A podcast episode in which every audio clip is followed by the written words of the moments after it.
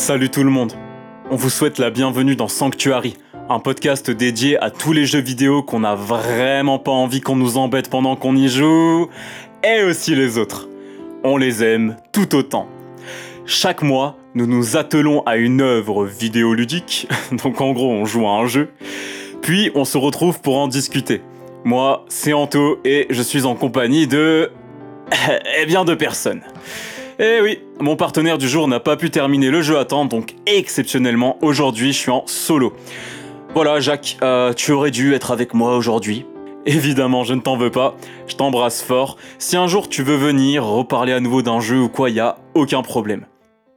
Aujourd'hui, euh, on parle de Ori and the Blind Forest, réalisé par Moon Studio, dirigé par Thomas Mahler, produit par Microsoft. Le jeu initial est sorti le 11 mars 2015 sur Xbox One et PC. La définitive édition, elle est sortie genre deux ans plus tard. Elle est aujourd'hui disponible sur PC, Xbox One et Nintendo Switch. Le jeu prend la forme d'un magnifique Metroidvania en 2D.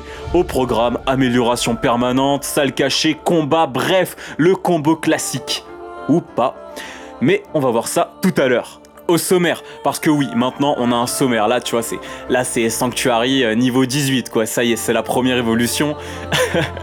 Alors, pour l'introduction, on va commencer par revoir ensemble le terme Metroidvania. On va parler ensuite vite fait des ajouts de la définitive édition, la version revue et corrigée du jeu, celle par laquelle j'ai découvert le jeu. Ensuite, on va parler du gameplay, de level design, de lieux marquants. Puis on touchera un mot sur les musiques et les graphismes. On parlera quand même des trucs qui ne me plaisent pas dans Ori, même si putain, il y en a vraiment pas beaucoup. Et on reviendra sur le scénario et les personnages avant de conclure. Il s'agit d'un retour sur mon expérience de jeu. Il y aura donc des spoils sur euh, des mécaniques ou des séquences de gameplay. Je pense que c'est un jeu qui se découvre, donc euh, je peux que vous conseiller d'aller le faire. Cependant, je parlerai vraiment de l'histoire du jeu dans la dernière partie du podcast. Si c'est le seul élément que vous n'aimeriez pas découvrir trop tôt, alors vous pouvez rester. Et je vous préviendrai quand le moment sera venu de s'en aller. Je vous, je vous chasserai gentiment. ok. Commençons par le genre du jeu, le Metroidvania. Qu'est-ce que c'est que ça? Au collège, j'ai souvent vu passer le terme Metroidvania quand je lisais des articles sur euh, Terraria par exemple. Et euh, curieux comme j'étais, j'en avais rien à foutre. Donc aujourd'hui, je vais prendre le temps de revenir sur ce qu'est un Metroidvania pour vous, évidemment, mais aussi pour le petit Anto, pour lui montrer que dans la vie, ben, faut être curieux. Ok. Metroidvania en référence aux deux jeux qui ont vachement bien employé les mécaniques dont on s'apprête à parler, Super Metroid et Castlevania Symphony of the Night. Symphony of the Night, hein, pour les anglophones. Même s'il n'est pas dans le nom, c'est des jeux dont le système de progression est beaucoup influencé par la licence The Legend of Zelda. Un Metroidvania, c'est donc, en théorie, un jeu de plateforme, genre Mario, dans lequel on doit explorer une carte très grande, mais dont beaucoup de lieux y demeurent inaccessibles au personnage lorsqu'il commence son aventure. Une porte derrière un mur, le mur certes fissuré mais impossible à briser. Hein. Un coffre euh, au fond d'un bassin d'acide dans lequel tu peux bien évidemment pas nager. Une plateforme si tu es trop haut et que tu peux pas atteindre. Autant d'éléments qu'on va croiser au début de notre partie et qui nous demeureront inaccessibles jusqu'à ce qu'on revienne parfois 4 heures plus tard avec la bonne capacité, permettant du coup de prolonger l'exploration. Contrairement à Mario, qui peut perdre sa fleur de feu s'il se fait toucher, le personnage de Metroidvania, il conserve ses capacités jusqu'à la fin du jeu, ce qui crée forcément un sentiment de montée en puissance au fur et à mesure que la partie avance. Pour en revenir à notre mur fissuré, il faudra peut-être euh, par exemple vaincre un troll et obtenir euh, une capacité qui permet de se ruer en avant afin de briser le mur et ainsi obtenir l'accès à une nouvelle zone dans laquelle on trouvera à nouveau des lieux inaccessibles pour d'autres raisons mais qu'on pourra débloquer plus tard une fois les conditions requises. L'action de revenir sur ses pas avec le bon pouvoir pour interagir avec des éléments qu'on avait dû ignorer auparavant, ça s'appelle du backtracking. C'est un mot qu'on va réutiliser. Il y en a pas beaucoup dans Ori, mais il y en a quand même. Pouvoir revenir sur ses pas à n'importe quel moment, ça implique donc que toutes les zones de la carte sont accessibles tout le temps. S'il y a un monde de glace et un monde de feu, ben tu peux et tu dois les rallier à pied ou par le biais de téléporteurs. Ils sont pas séparés par un menu ou un hub comme dans un Mario. Toutes les zones coexistent ensemble dans un niveau géant. Pas comme dans un Mario. Évidemment, l'exploration ne se fait pas sans danger. Metroidvania, c'est souvent synonyme d'une flopée d'ennemis à affronter avec des boss tout aussi dangereux, servis fort heureusement avec le lot d'objets et super pouvoirs dispersés aux quatre coins de la carte, permettant de les défoncer. Bah oui, on va pas se laisser faire. Parmi les grands noms du Metroidvania, on retrouve euh, Castlevania Symphony of the Night et Super Metroid évidemment, mais aussi Hollow Knight, ou plus rarement, alors que c'est peut-être le plus vendu des jeux qu'on va citer, Terraria. Terraria qui n'a pas l'air d'être considéré comme un Metroidvania par les top sens critiques et pourtant bah il emploie toutes les mécaniques que je viens de citer. D'ailleurs une chronique sur Terraria ça me botterait de ouf, mais euh, c'est pas aujourd'hui, aujourd'hui on est sur Ori. Parlons de Ori, mon Wistiti. Oui, parce que alors l'histoire est tellement minimaliste que j'ai eu du mal à capter les noms des personnages. Du coup, j'ai été obligé d'utiliser des surnoms et et c'est pas vrai. J'aurais pu aller voir sur internet, mais euh, bref. Euh, alors, on a le personnage principal, Ori. C'est un. Je sais pas, donc je l'ai appelé Wistiti. Il est accompagné d'un petit feu follet du nom de Sen. C'est le seul personnage du jeu avec l'arbre mojo qui peut s'exprimer euh, grâce à des mots. Mais contrairement à Navi, dans Zelda, il n'en abuse pas, donc ça, ça c'est plutôt cool. Ensuite, on a Naru. Naru, c'est un genre de Totoro euh, recouvert de plumes noires. Enfin, moi je l'ai appelé Tofu, comme dans Dofus, parce que je sais pas, je la sentais bien comme ça. Euh, plus tard, on rencontre un corbeau. D'ailleurs, c'est une fille, donc une corbeau, et oui, ça change pas. Elle s'appelle Kuro, et comme tous les corbeaux, on va l'appeler Corbac, parce que ça la rend directement très attachante. Alors, attachée, elle l'est, vu qu'elle essaye de vous bouffer tout au long du jeu. Attachante, euh, je sais pas, peut-être qu'elle le deviendra. Mais en tout cas, c'est une méchante. Et enfin, on a le truc qui ressemble à un acarien. Il s'appelle Gumo. Et lui, j'ai retenu. Je, je, sais pas pourquoi. Peut-être parce que c'est le nom du film d'Harmony Corinne. Euh, peut-être parce que j'aime pas le mot acarien. Je sais pas. Mais en tout cas, j'aime bien Gumo. Donc euh, nous, on incarne Ori slash Wistiti. Et notre but, c'est de rétablir l'équilibre de la forêt magique, en récupérant trois artefacts qu'on ira restituer à leur place afin d'accéder à trois donjons. Au bout de chaque donjon, une des clés permettant de sauver la forêt. Et comment est-ce que Ori en arrive là Hmm, ça sert à rien que j'en parle. Le jeu le fait en musique, sans dialogue et beaucoup mieux que moi. Je vous laisserai découvrir ou redécouvrir ça. Euh, moi j'ai joué donc sur la définitive édition, qui est aujourd'hui la seule disponible à l'achat, et qui globalement ajoute du contenu et améliore énormément le confort de jeu. Je liste rapidement les nouveautés. On a donc euh, une action beaucoup plus lisible, des voyages rapides, certaines zones qui n'étaient plus accessibles après le premier passage du joueur, qui le redeviennent. Donc si vous avez bien retenu les termes, ça fait plus de backtracking. Ensuite, on a une nouvelle zone avec une mini-histoire et deux nouveaux pouvoirs, la bombe et le dash. J'ai écrit Dash en majuscule dans mon script parce qu'il ajoute vraiment un gros plus à la mobilité d'Ori, je, le trouve explosif. Et on va pouvoir en parler parce que on va enfin passer à la partie gameplay. Et plus précisément causer déplacement. Metroidvania oblige, notre personnage va acquérir des compétences au fur et à mesure de l'aventure, et souvent, bah, quand tu commences dans un jeu comme ça, tu sens que le perso il est un peu rigide, tu sens que t'as rien débloqué et que la première heure de jeu ça va être un peu laborieux, tu vas pas pouvoir sauter, ça va être chiant à manier. Eh ben, pas chez Ori. Le Wistiti il a un bon feeling d'entrée de jeu. Il court vite, il saute haut, c'est précis, Thomas Mahler, le créateur du projet, il insiste beaucoup sur ce point. Les mouvements ont été ajustés au pixel près. Il revendique un an et demi passé à peaufiner les contrôles. Et ça se sent. Euh, les animations d'Ori, je les trouve naturelles. Il a l'agilité et la grâce d'un. Je peux pas dire d'un Wistiti parce que c'est pas ça, mais il a l'agilité et la grâce d'un animal. Euh, un mec qui donnait son avis sur Steam faisait même remarquer que Ori avait plusieurs animations de saut. Un petit détail, mais qui contribue du coup à rendre Ori très très vivant. Je pense qu'une des références absolues des devs dans le feeling des déplacements, c'est Rayman Origins. Quand vous commencez Ori, vous jouez pas à Ori, vous jouez à Rayman Origins. Et il euh, n'y a aucun mal à ça, bien sûr. Hein. D'une part parce que c'est vraiment ultra agréable à prendre en main, et de deux parce que c'est valable uniquement sur les 2-3 premières heures de jeu. Par la suite, le personnage il affirme assez vite son identité en acquérant des compétences. La compétence qui marque pour moi le tournant, le moment où je ne joue plus à un Remanoid Vania, mais bien à Ori and the Blind Forest, c'est la compétence frapper.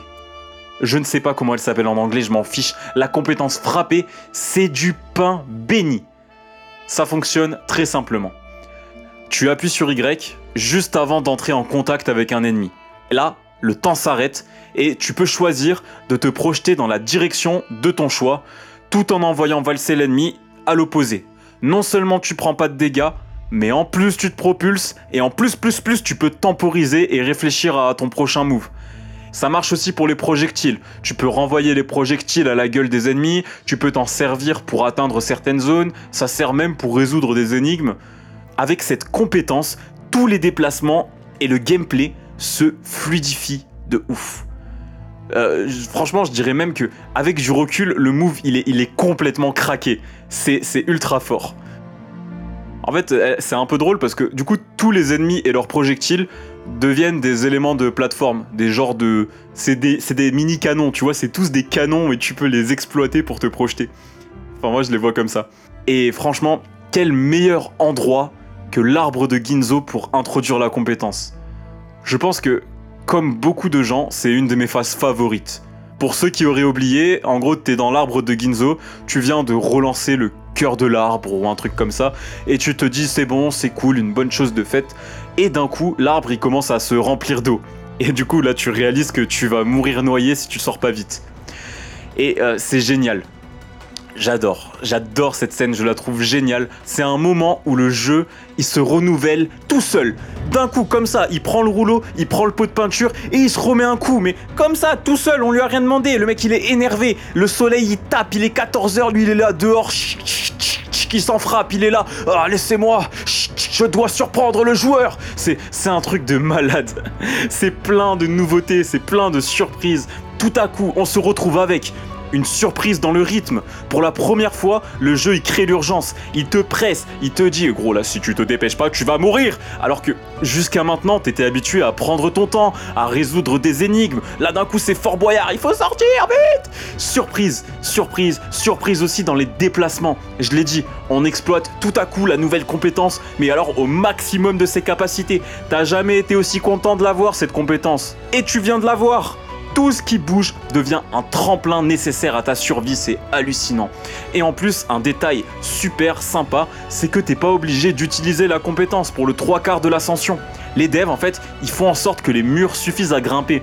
Mais du coup, ça rend l'utilisation des ennemis comme tremplin encore plus satisfaisante, parce que t'as l'impression d'être un, commando Wistiti qui exploite son environnement de la bonne façon pour survivre. C'est un peu comme les accélérateurs dans Sonic, tu vois, t'es pas obligé de t'en servir, mais quel bonheur de passer sur l'un d'entre eux. Enfin, la dernière surprise, c'est la surprise à l'atterrissage. Et eh oui, parce qu'on atterrit dans le marais Malépine, et là, c'est une petite, grosse baffe visuelle. Il y a le ciel, il y a l'eau, il y a les nénuphars, enfin, le truc, on dirait un rêve. Jusqu'à maintenant, euh, je veux dire, t'étais, carrément du mauvais côté de la canopée. Hein. Tout ce que tu voyais, c'était des cimes d'arbres, des marécages empoisonnés, euh, il y avait, pas de lumière, il y avait rien, enfin, c'était, c'était la merde. Et d'un coup, il y a, y a de l'eau, il y a le ciel, les belles vagues. C'est magnifique. Ce souvenir-là, il est pour moi indissociable de la compétence frappée. C'est vraiment c'est le moment où le jeu il démarre. Voilà, je m'attarde pas trop sur les autres compétences, elles sont pas moins intéressantes ou moins bien exploitées, juste plus basiques. Mention spéciale pour le dash quand même, qui est sympa à employer. Tellement sympa que, en vrai, t'oublies de profiter des décors somptueux du jeu. Genre, t'as juste envie de foncer. des fois, tu t'en veux un peu. T'es en mode, oh putain, est-ce que je dash? Est-ce que je regarde? Bon voilà, ça c'était pour les déplacements. Euh, vous avez senti l'ivresse, clairement, moi c'est vraiment les phases de plateforme, je, les trouve géniales. J'ai passé des super moments, c'était ultra fun à manier, à jouer. Je pense que maintenant on peut parler un petit peu des combats. La mécanique de base, elle est assez surprenante. Ori, il donne juste la direction, mais il se bat pas directement. Pas au début en tout cas. Euh, le sale boulot, il est confié à son ami Sen, le feu follet. Bah, je t'avoue, ça m'a surpris en, en jouant, ça m'a rappelé un truc mais je suis incapable de dire quoi.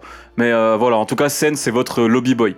Ce qui se passe in-game, c'est que il vise automatiquement l'ennemi le plus proche et il le canarde de flammes bleues ésotériques quand on appuie sur la touche. Au début, c'était déconcertant, pas très satisfaisant même. Je me mettais là où les ennemis pouvaient pas m'atteindre et je spammais la touche. Et du coup, je me sentais vachement en sécurité en continuant de jouer, je me suis dit bah bah écoute, euh, il faut honorer le parti pris. La tourelle de compagnie, ça crée un gameplay un peu différent, un peu plus accessible. Je veux dire, tu joues moins sur les réflexes que Hollow Knight. Ça contribue aussi à l'atmosphère onirique. Je me suis dit vas-y, même ça, ça place le Wistiti comme un personnage non violent. bon, plus tard, je me suis rendu compte que c'était pas fondamentalement vrai parce que t'as des compétences qui permettent d'attaquer les ennemis, mais voilà, je me suis dit, bon, c'est voilà, je fais avec, quoi, je fais avec. Et puis, finalement, j'ai compris. Euh, le combat, en fait, c'est pas l'aspect principal du jeu, pas du tout. L'aspect principal du jeu, c'est la plateforme. Les ennemis, ils sont là pour te contraindre dans ta course, éventuellement, ou alors, et surtout, pour t'aider à progresser avec la compétence frappée. Oui, je reviens sur cette compétence, parce que j'irais même jusqu'à dire que le plus gros du bestiaire, il existe pour qu'on utilise cette compétence. En témoignent les araignées, les vers de terre un peu mortiers là, les piafs, ils sont tous utilisés pour accéder à de nouvelles zones ou voir euh, trouver des secrets.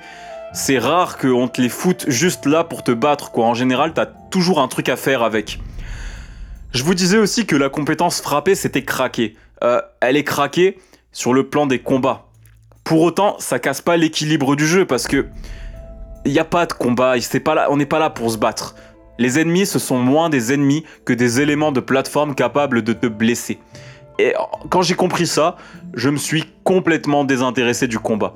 Parce que, en fait, je m'amusais déjà énormément à sauter partout. J'avais vraiment, vraiment pas besoin de plus.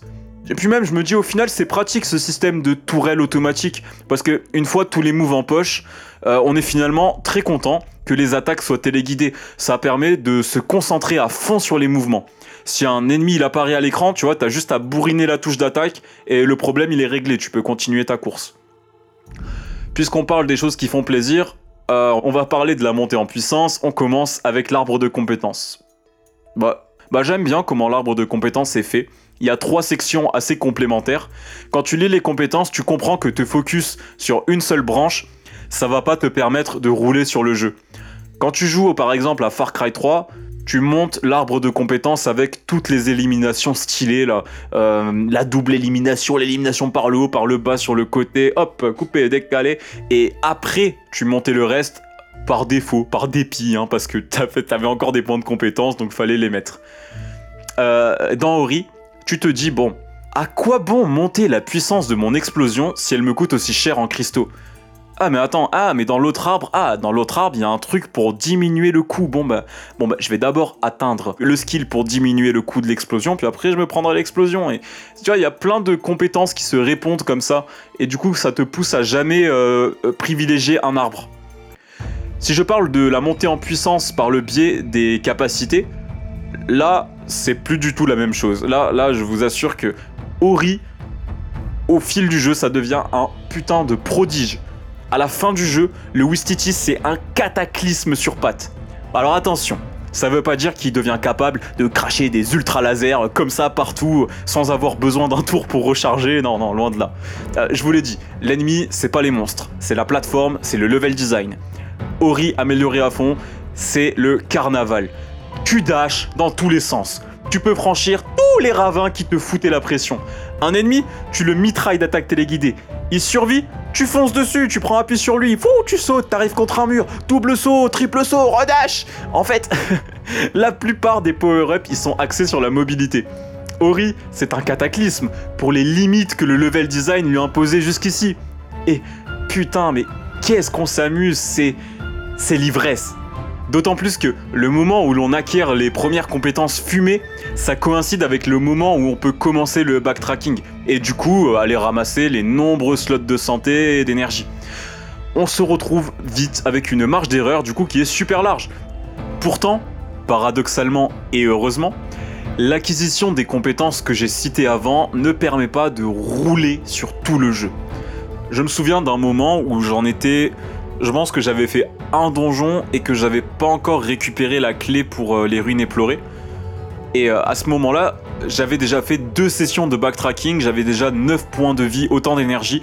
Bon, j'étais complètement craqué quoi. Je me disais, est-ce que le jeu, il va parvenir à me retenir et à me surprendre? Et la réponse c'est oui.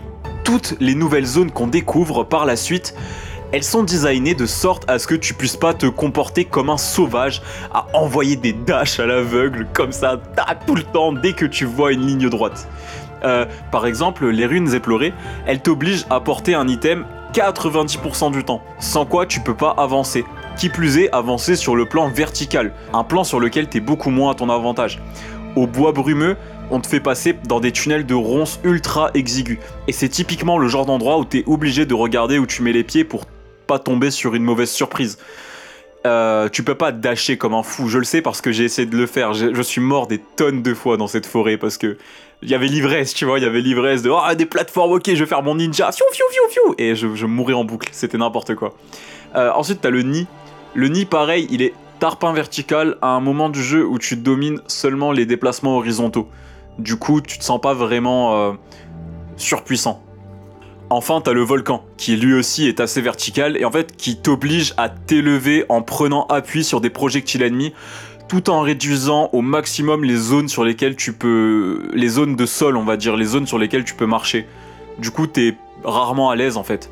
Ah, et sans compter que dans chacune de ces zones, le volcan tout particulièrement, les dégâts des ennemis ils augmentent, hein, forcément. Donc avec même quand t'as as les 12 points de vie, tu peux survivre à une boule de feu, mais la deuxième elle te tue quoi.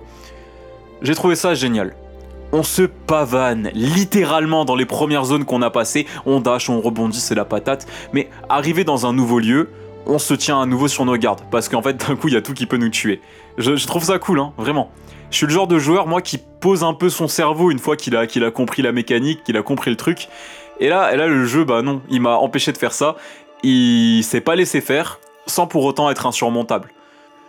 Alors, euh, puisqu'on a commencé à parler du level design, j'aimerais qu'on s'attarde sur les donjons. Il y a beaucoup de lieux dans Ori, mais les donjons, ce sont les pierres angulaires. Ce sont eux qui m'ont le plus séduit. Déjà, chaque donjon il apporte une mécanique unique qu'on retrouve pas dans les autres zones. Pour l'arbre de Ginzo, ça va être les genres de portails de téléportation, là, c'est un peu des portails d'héliatrope. Pour euh, les ruines éplorées, ça va être euh, le système de gravité avec la sphère. Pour le volcan, bon, pour le volcan, peut-être un peu moins, mais il y a quand même, euh, disons qu'il y a le sol brûlant et la lave. Bon, j'avoue, il y en a pas. Il y en a pas, mais il y a une structure différente. Il y a une structure en forme de hub qui euh, contraste et qui détonne avec le reste du jeu. C'est la première fois qu'on voit une structure comme ça. Donc euh, je lui accorde quand même du crédit parce qu'il le mérite. Euh, d'ailleurs, un de mes moments favoris, c'est quand on comprend comment fonctionne l'orbe de gravité dans les ruines euh, éplorées, et qu'on se jette dans le vide sans trop savoir déjà si on se jette vraiment dans le vide et où est-ce qu'on va atterrir. Tu sais, tu sais pas si ça va faire euh, du Mario Galaxy et tu vas, tu sais pas si la plateforme va rester ton centre de gravité ou si tu vas tomber. Enfin, c'est assez marrant en fait de tester le système et de découvrir comment il fonctionne. Donc, une mécanique unique par donjon. Par la suite, à la fin de chaque donjon, t'as une séquence de course-poursuite, avec en général le décor qui te tombe dessus. Ça m'a rappelé un peu, beaucoup, les niveaux avec les coffres dans, encore une fois, Rayman Origins, mais ici avec un ton beaucoup plus euh, épique. Enfin, euh, dernier truc, quand tu termines le donjon, ça crée un changement sur la map. Ce dernier point, pour moi, il est ultra intéressant. Pour deux raisons principalement. Déjà, ça rend l'accès à certaines parties du monde non pas dépendante d'un power-up, mais d'une altération de la map, du terrain, qui résulte de nos actions. Ça permet du coup d'établir une autre forme de progression, en parallèle de l'arbre de compétences et des power-up. Ensuite, deuxième point, ça donne le sentiment que la quête avance. Ça peut paraître bête dit comme ça, mais c'est trop cool. Le, le monde, il est complètement ravagé, et le fait que nos actions lui restituent un peu de, sa beauté d'antan, c'est pas satisfaisant, non, c'est bien plus que ça. Moi j'étais émerveillé en constatant, ah ouais, ah ouais, eh, je suis vraiment en train de réparer le monde, quoi. J'étais trop content. Et bon, j'avoue, je survends un peu le deuxième point parce que il y en a que deux d'altération de map. T'as l'accès à l'eau et euh, l'apparition de courants d'air. Et l'eau, le premier, c'est de loin le plus stylé mais l'idée que l'action du joueur, scriptée ou pas, influe son environnement, bah, ça me plaît de ouf, hein, franchement. Je sais que des jeux comme Undertale, Infamous ou Dishonored, ils modifient leur environnement en fonction de ton parcours euh, plus ou moins sanguinaire ou de ton karma. Mais là, ce qui est génial, c'est que c'est un vrai twist de map.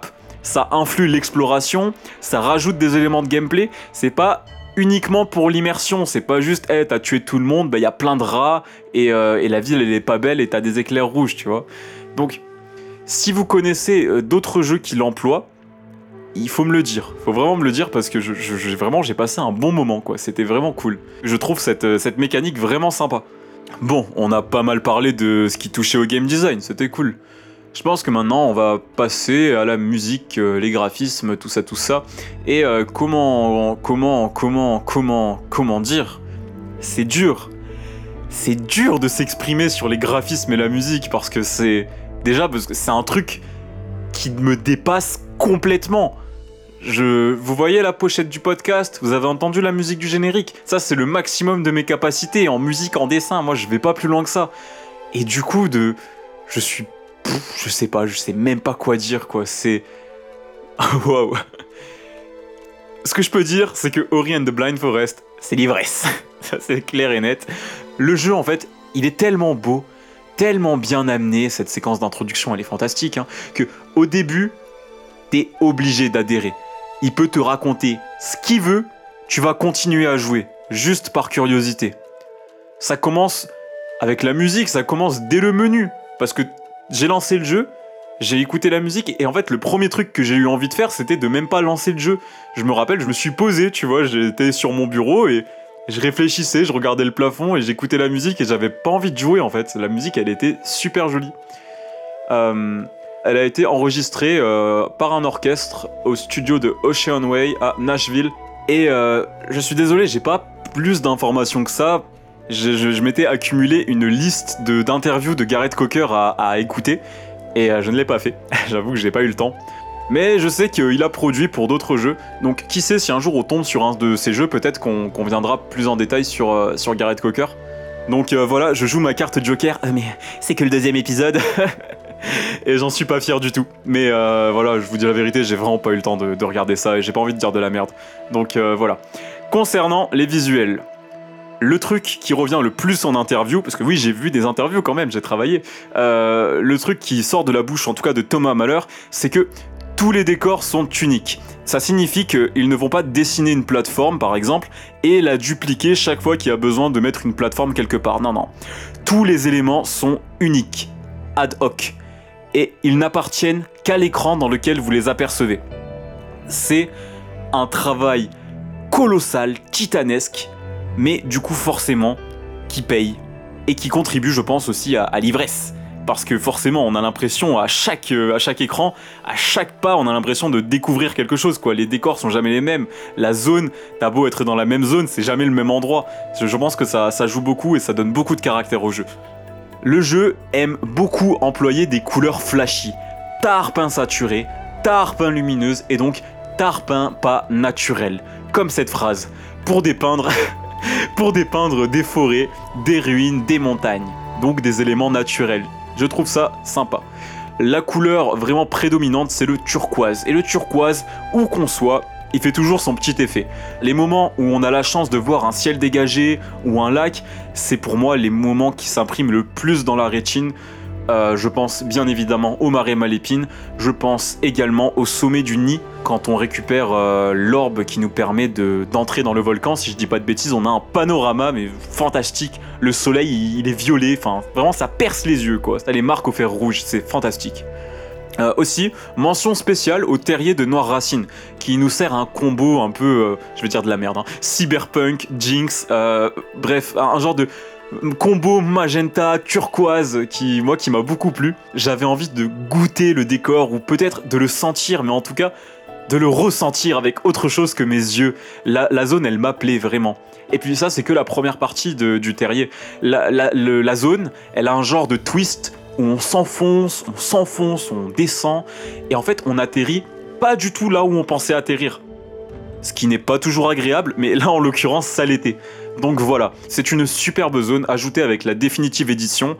Donc euh, ça se sent, tu vois, ça se sent qu'elle était un peu à part, ils l'ont bichonné, ils ont envoyé tout ce qu'ils avaient dedans. Vraiment, c'est génial.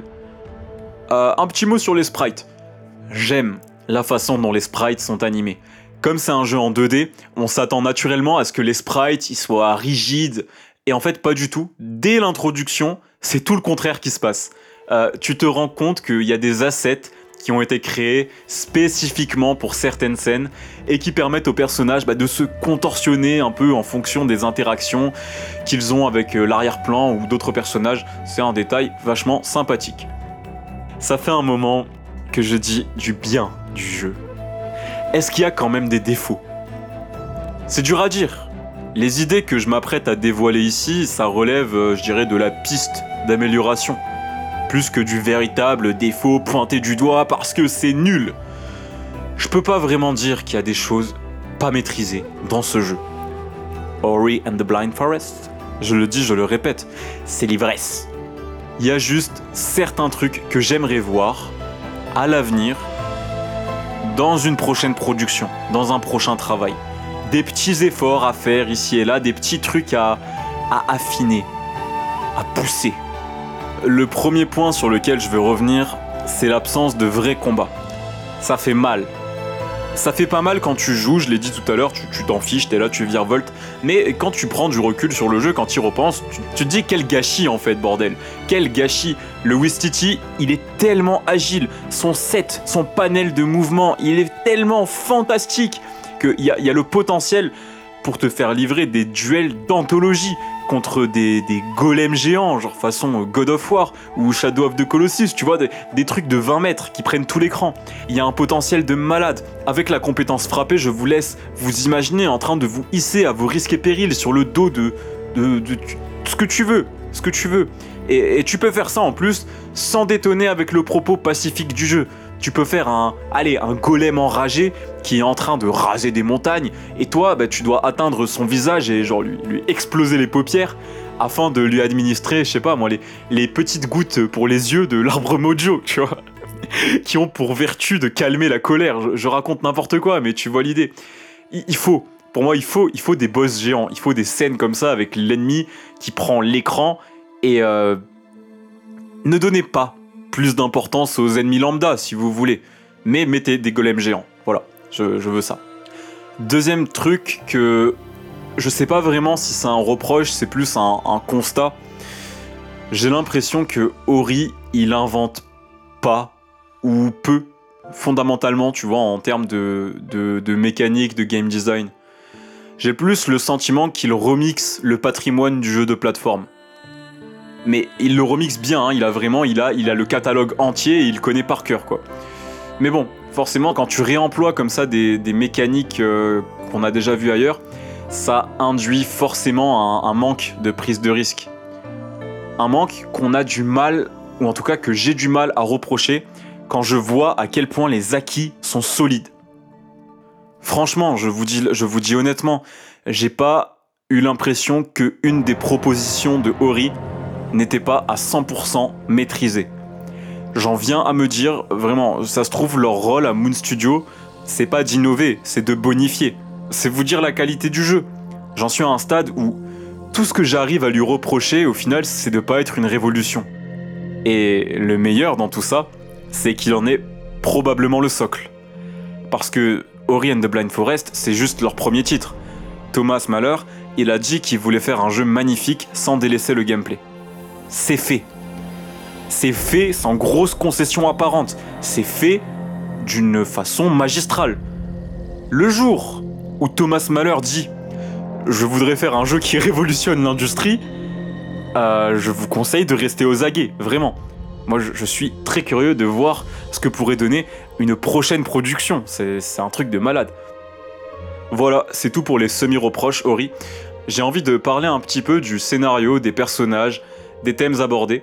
Donc euh, voilà, c'est le moment. Si vous n'avez pas envie de découvrir Ori and the Blind Forest par le biais de ma voix et de ce podcast, je vous invite à couper votre lecture, votre écoute et à acheter le jeu, évidemment. Voilà, euh, merci d'avoir écouté. Pour les autres, on repart. Il faut savoir que le scénario de Ori, il est assez minimaliste. Il n'y a qu'un personnage qui sait parler, les autres ils se font comprendre par le biais de leurs actions. Euh, Gabi, c'est quoi la maxime? Show don't tell. Exactement, merci Gabi. De rien. Bah oui, parce qu'attends, attends. Je me suis dit, Ori and the Blind Forest, il a des trucs ad hoc. Alors pourquoi mon podcast, il aurait pas des trucs ad hoc aussi? Pour être encore mieux, hein? Bah du coup voilà, j'ai un comédien qui peut lâcher une réplique. Voilà, voilà, voilà, j'espère que tu kiffes le step up. Là, c'est Sanctuary, euh, deuxième évolution, niveau 36, hein, ça y est, là, on y est, hein. On y est, on attaque la ligue. Bon, alors, l'histoire.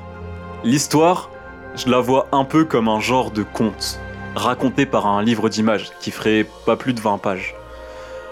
Un conte dont chacun peut tirer quelque chose, je pense. Les thématiques abordées sont communes, certes, mais pas dénuées d'intérêt, loin de là. Les trois mots qui me viennent en tête, c'est famille, deuil et vengeance. Des thèmes du, du quotidien, je sais pas si vous êtes tous les jours en train d'essayer de vous venger de, quelqu'un, mais en tout cas, c'est des, c'est des, des thématiques avec lesquelles on est tous plus ou moins familiers. Et vous voyez, chaque personnage de Ori and the Blind Forest, il va avoir un rapport différent à l'une de ces trois thématiques, ce qui laisse plusieurs portes d'entrée pour une éventuelle identification. De plus, ce rapport à la thématique, il évolue, d'une manière que je trouve euh, jolie. Les histoires d'équilibre de la forêt à restaurer et tout, au début franchement moi je m'en foutais, hein. je m'en fichais parce que c'était juste c'était le prétexte pour jouer, aller dans les donjons, etc. hein. C'est comme quand tu lances Darksiders, il te dit c'est la guerre, les anges, les démons, je suis en mode oui d'accord d'accord. c'est quoi les combos? Et au final, euh, ce contexte de forêt à restaurer, je l'ai trouvé plutôt bien exploité. Parce qu'il permet bien de différencier les personnages qui font passer leurs intérêts personnels avant l'intérêt commun, et vice-versa. Je pense que c'est un truc important. Je sais plus dans quelle interview j'ai entendu ça, mais quelqu'un a dit que l'histoire parlait essentiellement de passage à l'âge adulte et de sacrifice de soi. Deux thématiques dans lesquelles euh, les intérêts, communs ou pas, euh, ont une place importante. Voilà. Là, je vous l'ai fait très très large, hein, franchement. Euh, honnêtement, en fait, ça nécessiterait d'après moi un podcast entier et un travail approfondi pour euh, vraiment rendre justice à l'histoire et les thématiques qu'elle aborde. Je vais pas m'y risquer aujourd'hui, je ne suis encore qu'un jeune piou-piou et... non, sérieusement, ça serait long je pense. Ça serait long, on a quand même pas mal parlé. Et puis, euh, c'est le deuxième épisode Joker Par contre, parce que je suis pas un escroc non plus, je vais quand même vous parler d'une scène qui m'a bien plu pour ses choix de game design et euh, comment ce choix il est rattaché à la thématique. Parlons de la première rencontre avec Gumo. Euh, Gumo, la première fois qu'on le course, ce petit salopio, bah, il y a un peu une vibe de limbo. Parce qu'il essaye vraiment, pardonnez-moi l'expression, euh, il veut te niquer ta race. il veut clairement te défoncer. Le mec, il est là, il te fait tomber dans un trou. Dans ce trou, il te fait passer par les pires endroits. Je veux dire, il y a des pics, il y a des araignées, il y a des rayons laser, bordel. Et à la fin, il active un mécanisme qui te fait pleuvoir des rochers sur la tête. Tout ça alors que tu l'as jamais vu. Il y a une méchanceté, une cruauté gratuite et inexplicable qui m'a beaucoup fait penser aux rencontres qu'on peut faire dans Limbo, où c'est un peu pareil. Il y a jamais personne, mais dès que tu croises un autre enfant, là c'est fini. Là, il fait tout. Le mec fait tout pour te décapiter, quoi. Il a 8 ans, il est avec son arc, il te tire dessus, enfin, ou alors il t'envoie des scies sur la gueule. Enfin, je sais plus ce qu'ils font, mais voilà. Clairement, c'est déconcertant, quoi. C'est déconcertant. Tu euh, Ori, c'est un peu le même délire parce qu'on est tout seul sur la map et voilà, dès qu'on croise quelqu'un, le premier mec qu'on croise au bout de 4 heures de jeu, il veut juste te déchirer quoi. Euh, enfin bref, Ori vaillant, il poursuit quand même Gumo. Euh, bon, parce qu'il détient un objet important. Il arrive un moment où Gumo se prend un rocher sur la tête. Du coup, il est bloqué, il peut plus nous échapper. Donc, du coup, il faut s'élever un petit peu, sauter de plateforme en plateforme pour l'atteindre. Et quand enfin on arrive à lui, il se passe un truc marrant. C'est que on perd immédiatement le contrôle d'Ori. À peine un pied posé au sol, hop, il se libère du contrôle du joueur et il aide Gumo à se dégager du caillou. Ori fait ça comme ça, et pas autrement. Je trouve que ce choix a pour effet de désamorcer immédiatement tout le ressentiment qu'on a accumulé envers Gumo. Pourtant, c'est implanté dans le gameplay, tu as des mécaniques pour pousser les cailloux, les objets, tu peux interagir avec des éléments du décor, tirer des leviers, mais ici, pas le choix. Et je trouve que c'est un parti pris, j'irai pas jusque-là, mais un détail important, et même plutôt touchant. Je m'explique. Moi j'ai des souvenirs de jeux, je, je pourrais pas citer lesquels, où c'est un peu la même situation, la scène de course-poursuite, et le mec se coince, et du coup tu arrives jusqu'à lui. Et en général, quand tu rattrapes finalement le mec qui s'est fait bloquer sur un rocher, le jeu en général il te laisse choisir le moment où tu vas euh, interagir avec lui et faire avancer l'histoire. Et en général, c'est à ce moment-là que, le joueur il, tape un peu sa danse de la victoire, tu vois. Tu, te mets d'un coup à le narguer, tu vas sauter, si tu peux t'accroupir, tu t'accroupis. Enfin, tu presque inconsciemment, je trouve qu'on a le réflexe de célébrer euh, le moment où on a enfin rattrapé le méchant. Et Ori, lui, il te laisse pas du tout faire ça. Ori le libère immédiatement. Et je trouve ça vraiment, vraiment, vraiment curieux. C'est comme, euh, c'est comme si Thomas Mahler s'était dit dans, mon jeu, dans l'expérience Ori and the Blind Forest, on ne nargue pas, on ne se moque pas. On arrive devant le Gumo et on le pardonne immédiatement. Je trouve ça sympa. Le pardon sans concession, on le retrouve aussi à la fin du jeu. Voilà. Ce petit détail m'a fait vraiment, il m'a fait, il m'a fait piter quoi. Vraiment, j'étais, j'étais ah ouais d'accord, tu, tu la joues comme ça. Ok. Euh, très bien très bien, c'est cool, c'est touchant. Le truc du pardon sans concession, on le retrouve aussi à la fin du jeu, quand on voit Naru et Gumo s'occuper de l'œuf de Kuro, alors qu'elle vient de tuer Ori dans la scène juste avant. Mais ça, j'avoue, j'ai peut-être pas compris. C'est possible que qu'Ori soit pas mort. pour moi, il est mort, mais j'ai peut-être raté un truc. Bref, euh, récemment, moi, j'ai lu L'attaque des titans. J'ai aussi vu Nausicaa et la vallée du vent.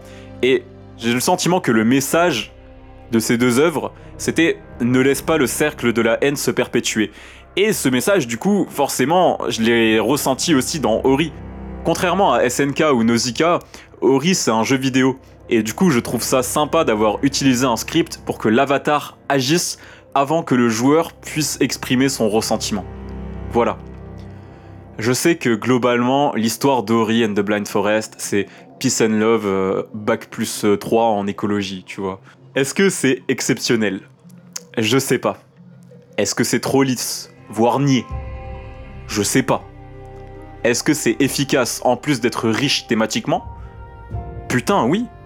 Je veux dire, euh, j'ai rien compris à l'histoire. Je sais même pas pourquoi la forêt est partie en cacahuète, je comprends pas pourquoi la lumière a tué les piou-piou du corbac, mais ça m'a pas empêché de comprendre les thèmes que le jeu voulait aborder. Les messages y sont passés, et en particulier celui qui orne la fin du jeu, à savoir la vengeance engrange un cycle de violence sans fin. Elle ne doit pas être envisagée. Ça c'est bon, tu vois, je l'ai. Alors après, évidemment, ça peut être sujet à débat. La vengeance, euh, est-ce qu'il faut pas du tout l'envisager? Est-ce que il faut rendre à l'autre exactement au même niveau ce qu'il nous a mis pour bien lui faire comprendre? Je sais pas, les gars, je sais pas. Je vous propose de laisser ce raisonnement philosophique derrière vous, vous y penserez euh, quand vous serez avec vos potes. Moi, je passe doucement à la conclusion. Alors, si je devais décrire Ori en un mot, ce serait enivrant. Ça serait l'ivresse. Quand je prépare un podcast, moi je, je suis du genre à beaucoup m'arrêter pour prendre des notes, réagir au jeu. Ori and the Blind Forest, c'est un jeu qui pousse les mecs comme moi à ne pas lâcher la manette et à jouer, tout simplement. C'est ultra fun à prendre en main, ultra beau, il y a quasiment aucun temps de chargement, on est sur un rythme de jeu qui est fantastique. En fait, tout est calibré pour émuler une genre d'euphorie permanente. C'est lié, je pense, au fait que si tu joues, tu t'amuses comme un ouf, et si tu poses la manette, t'es subjugué par, par ce que tu vois à l'écran, la direction artistique, les graphismes ça relève presque du, dilemme au final. Je le disais un peu plus tôt. Parfois, t'as envie d'utiliser les compétences pour aller super vite et tout. Et d'un coup, tu te dis merde, non, quand même, j'aimerais bien regarder le décor. Donc voilà, de je retiendrai l'ivresse. Est-ce que j'y rejouerai? Euh, Oui, probablement, mais peut-être pas tout de suite. Quand j'ai considéré la possibilité de reprendre le jeu en difficile, je me suis dit, est-ce que j'ai vraiment envie de troquer les souvenirs d'une expérience euh, aussi traumatisante, entre guillemets, autant sur le plan esthétique que sur le plan gameplay, pour euh, un genre de grind où je vais apprendre euh, et me refrapper les niveaux en boucle pour essayer de les maîtriser à la perfection et tout. Franchement, non. Non, je veux dire, J'ai fait qu'une partie de Ori and the Blind Forest. Après, je suis revenu sur le jeu, bien entendu, quand même, pour, pour prendre un peu de recul, mais j'ai fait une partie principale que j'ai terminée et j'ai pas envie d'en faire une autre en fait. C'était, très bien. C'était très bien et j'ai pas envie de. Je pense que le jeu à la base il a pas été conçu pour des pro gamers ou quoi que ce soit, c'est des trucs qu'ils ont ajoutés après. Et moi j'aime l'expérience initiale de Ori. J'aime le fait qu'on le fait une fois et on est scotché par ce qu'on voit et on ressort. C'était comme la première fois qu'on venait d'aller au cinéma, quoi, tu vois. Sauf que là, c'était avec un jeu. Mais je reviendrai, Ori. Je reviendrai, Ori. C'est ce que j'aurais dit si t'étais pas revenu avant même que je te découvre. Eh oui Ori and the Will of Wisp. Oula, faudra que je m'entraîne à le lire celui-là. Le jeu, il a une suite. Alors, hmm, doucement, du calme. Pas tout de suite. Hmm, on va attendre un peu.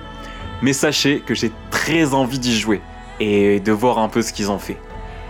Est-ce qu'il y aura des nouvelles mécaniques Genre euh, la boule de Sonic, parce que c'est un truc qui était prévu à la base mais qu'ils ont enlevé après. Est-ce qu'on aura des golems géants? Bah, Je ne sais pas. J'espère.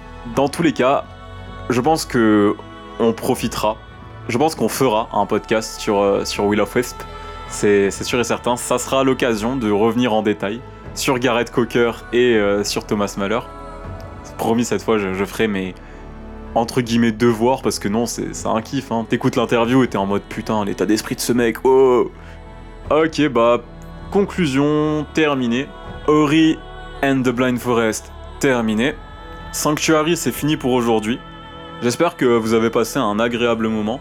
Moi c'est un exercice alors, là aujourd'hui j'ai fait un exercice assez particulier, c'est pas pour ça que je voulais faire du podcast. Je voulais pas spécialement parler tout seul, même si bon, ça laisse plus de place euh, à, à moi, à moi et moi seul. Donc, euh, forcément, c'est ok, la place est là, je la prends, quoi, c'est cool. Mais euh, quand même, je, moi, j'avais envie de discuter avec mes potes à la base. Donc, j'espère que pour le mois prochain, ça sera le cas. voilà, est-ce que je tease le jeu? Franchement, il a une gueule ce jeu. Je sais même pas, je sais même pas quoi vous dire. si, c'est un RPG en 3D. Voilà, c'est pas un platformer en 2D. Euh, et par contre, je peux vraiment rien dire d'autre, quoi. Euh, ah, non, non, bah non, bah non. Bah non, ça sera la surprise. Ok. Bon, écoutez, les gars, euh, et les filles, et les enfants, et mamie, papy, prenez soin de vous. Prenez soin de vous. Et à bientôt dans je vais réfléchir à une outro pour la prochaine fois. Et là, ça sera alors là, ça sera la méga évolution de Sanctuary quoi. Il y aura plus rien, plus rien pour l'arrêter. Voilà. Prenez soin de vous. À bientôt. Ciao